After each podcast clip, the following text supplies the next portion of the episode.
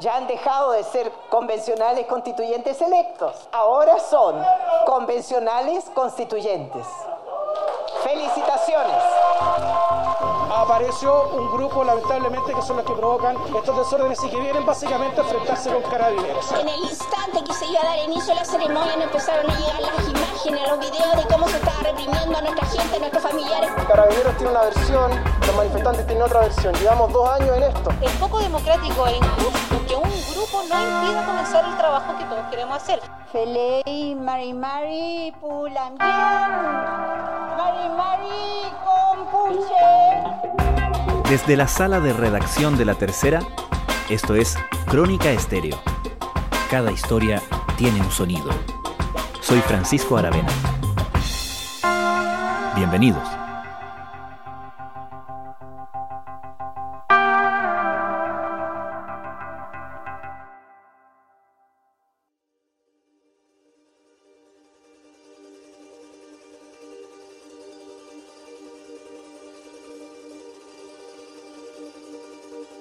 Las dudas, los temores, las tensiones, todo partió temprano.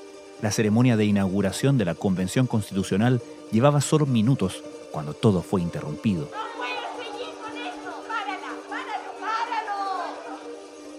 Las protestas afuera del Congreso, las acusaciones de represión policial, los reportes de diversas acciones de grupos violentos y la manera en que la situación condicionó el primer acorde de un órgano inédito en la historia hacían temer lo peor. Pero luego todo empezó a tomar el cauce institucional y a tocar las teclas de la historia que se venían anunciando. La elección de la académica mapuche Elisa Loncón como presidenta de la convención, su discurso en Mapudungún y su saludo a todas las minorías se transformó en el gran hito. Mari Mari, Compulamien. Un saludo grande al pueblo de Chile, desde el norte hasta la Patagonia.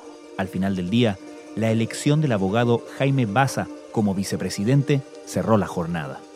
Hablando desde la testera, la presidenta anunció que una de las primeras acciones sería impulsar una petición de amnistía para los presos mapuche y quienes fueron detenidos después del estallido social.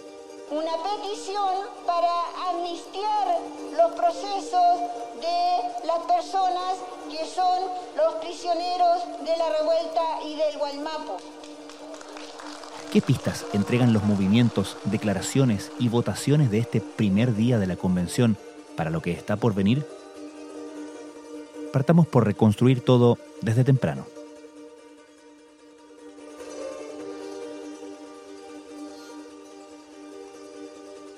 Indudablemente fue un momento tenso, había muchos constituyentes que uno podía ver por las transmisiones televisivas que tenían cara de preocupación. Andrés Muñoz es periodista de La Tercera y coordinador de la plataforma Reconstitución. Porque efectivamente se da inicio a la convención con una serie de músicos que iban a tocar el himno nacional, parte el himno nacional y varios constituyentes, principalmente de la lista del pueblo y algunos del Frente Amplio, le piden a la relatora del Tribunal Calificador de Elecciones que pare la, la sesión cuando todo Chile esté en paz y listo para poder ver esta ceremonia, que es tan importante en la historia de Chile, poder retomarlo. Porque había afuera desmanes y disturbios aledaña al ex Congreso. Entonces, eh, indudablemente hizo que muchas personas empezaran por redes sociales, a través de distintos medios, a manifestar un poco de preocupación de lo que podía hacer. Costó es que se reanudara la sesión, se intentó dos veces y no se pudo, pero finalmente se pudo eh, empezar la sesión y comenzar la, la votación.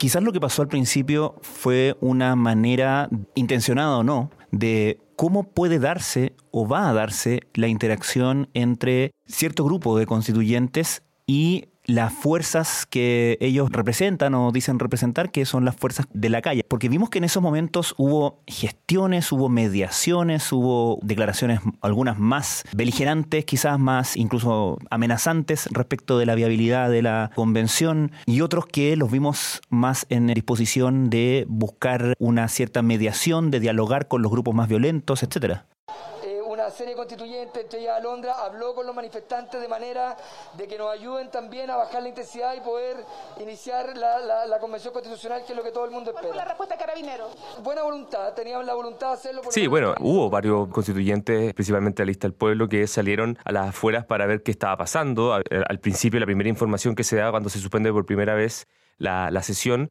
es que habían familiares de constituyentes que estaban siendo agredidos por fuerzas especiales de carabineros.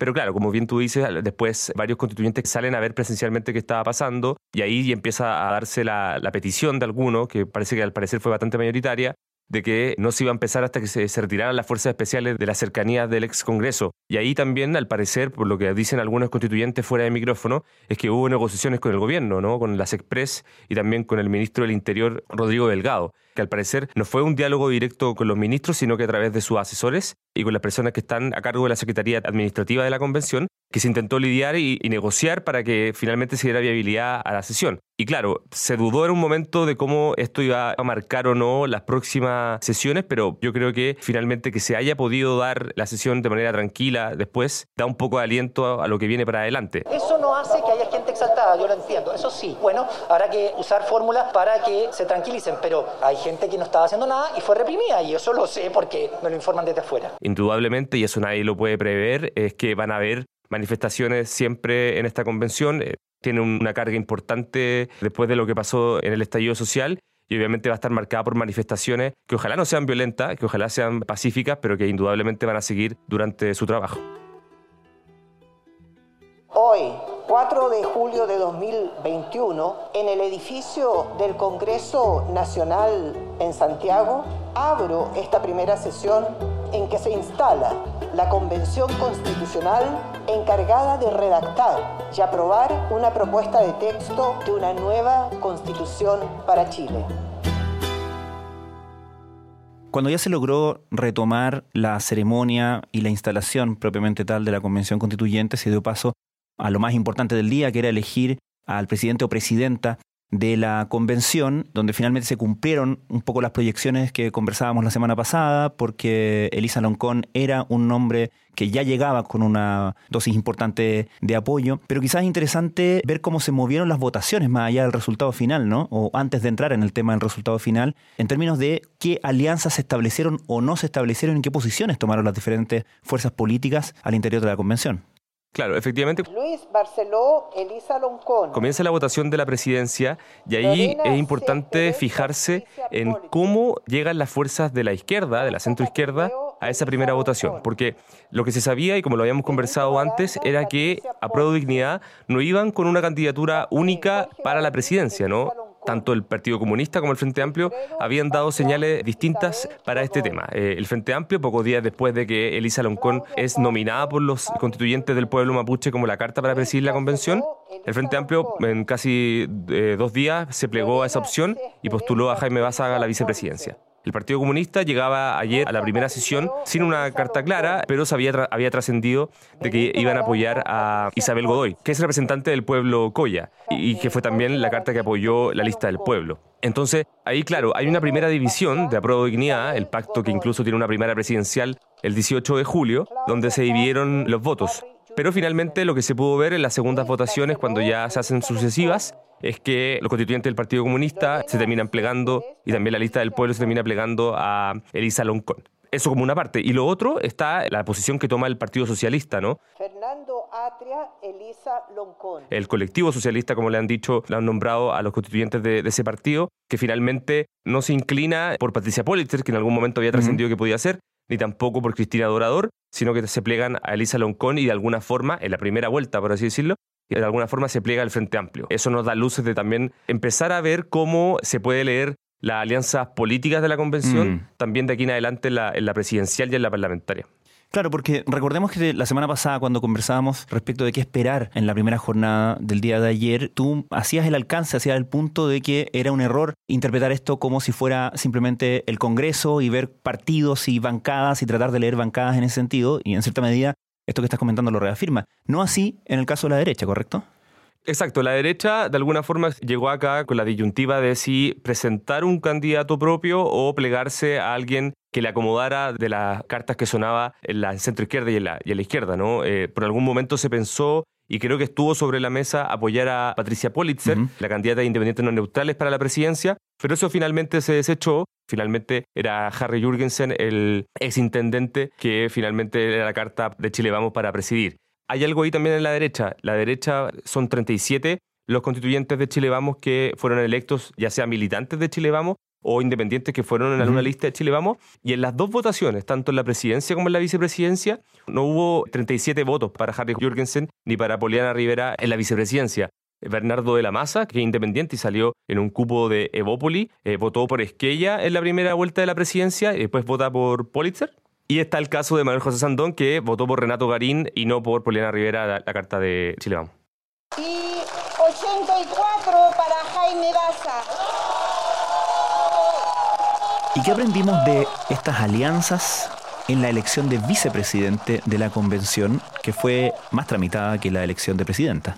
Claro, fue más tramitada porque se alargó a tres votaciones sucesivas que se hicieron y da señales un poco políticas en el sentido de lo que viene para la primaria presidencial en el caso de Apro de Guinea, ¿no? la primaria entre el Partido Comunista y el Frente Amplio. En esa votación, en esas tres votaciones, se pudo ver cómo el Partido Comunista, los constituyentes del Partido Comunista, no se plegaron a la opción de Jaime Baza, que es un independiente, pero que fue electo en un cupo de convergencia social, el mismo partido de Gabriel Boric, ¿no? que compite con Daniel Jau en la, primaria presidencial, y por lo tanto decide dar una señal política, plegarse a la opción de la lista del pueblo, que es Rodrigo Rojas, y votar por él. Varios ya están sacando cuentas de que, de alguna forma, para efectos electorales, a Jadwe le, sirve mucho más acercarse a la lista del pueblo, a toda la votación que sacó esa lista en la elección de los constituyentes y da una señal al no votar en las dos primeras votaciones por Jaime Baza, una señal política, ¿no? Decir como mm. estamos juntos en una primaria, pero no pensamos igual y aquí de alguna forma nosotros podemos crecer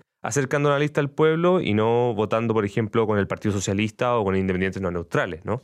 Y gana Baza, que es independiente, abogado constitucionalista y muy cercano a Gabriel Boric, ¿no? No es una persona que sea del Frente Amplio y que no tenga alguna cercanía con, él, sino que al contrario, es, parte del grupo de personas que en la primaria presidencial han trabajado de cerca con Gabriel Boric, entonces yo creo que evidentemente para el Partido Comunista no era fácil plegarse de inmediato a su votación y si lo hacen en la última votación cuando ya era evidente su triunfo. Pero bueno, nos dan varias señales, no solo lo que ocurrió con la prueba de sino que también, por ejemplo, lo que ocurre con el Partido Socialista de aquí en adelante, y al igual como vimos en la elección de la presidencia, en que el PS votó por Elisa Loncón y se plega también a lo que había dicho el Frente Amplio en un, primer momento, en la elección de la vicepresidencia eh, hace lo mismo, votan con el Frente Amplio y se inclinan de inmediato por la opción de Jaime Baza. Quisiera dirigirme brevemente a ustedes para agradecer el respaldo ¿verdad? que hemos tenido, para agradecer también una jornada democrática, una jornada que de alguna manera nos da esperanza de construir también... Andrés, ¿qué podemos esperar que suceda a partir de hoy en la convención, considerando que todavía queda trabajo por hacer en la redacción del reglamento? Claro, desde ahora en adelante se deben enfocar en, la redacción del reglamento de funcionamiento de la convención.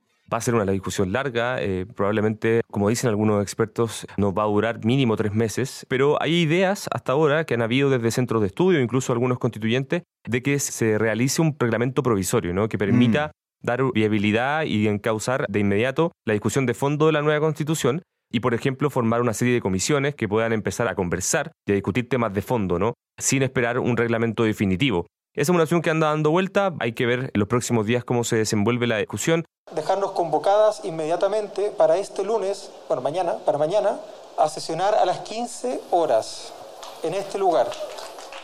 Indudablemente, eh, los, los constituyentes, como algunos han dicho, tienen claro de que eh, el trabajo debe ser expedito y que debe finalmente dar paso a la discusión de fondo, que es también para lo que los eligieron.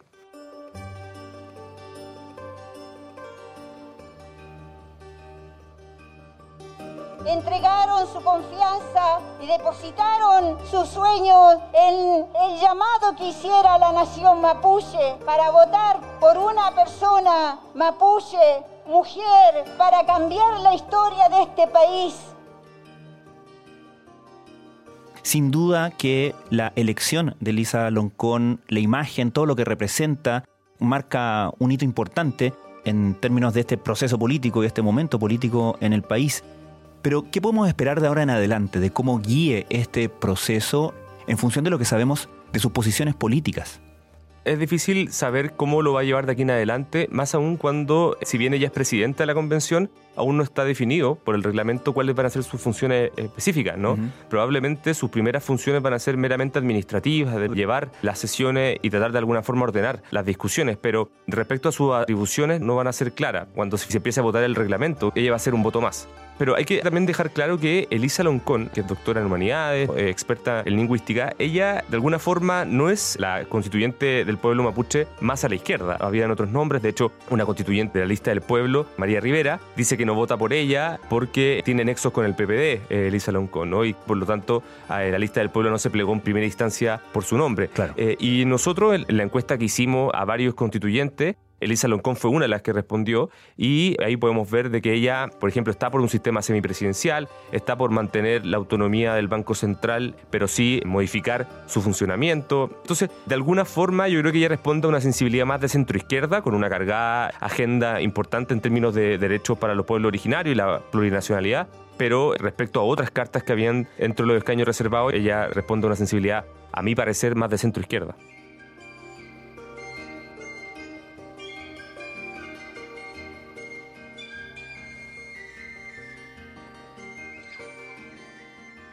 Andrés Muñoz, muchas gracias. Gracias a ti.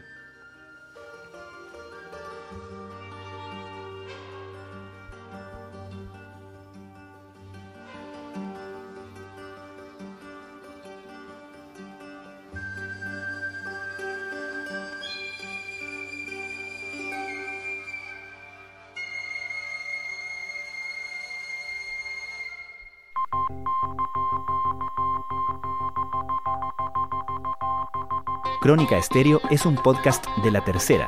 La producción es de Rodrigo Álvarez y la edición de quien les habla, Francisco Aravena. La postproducción de audio es de Michel Poblete. Nuestro tema principal es Hawaiian Silky de Sola Rosa, gentileza de Way Up Records.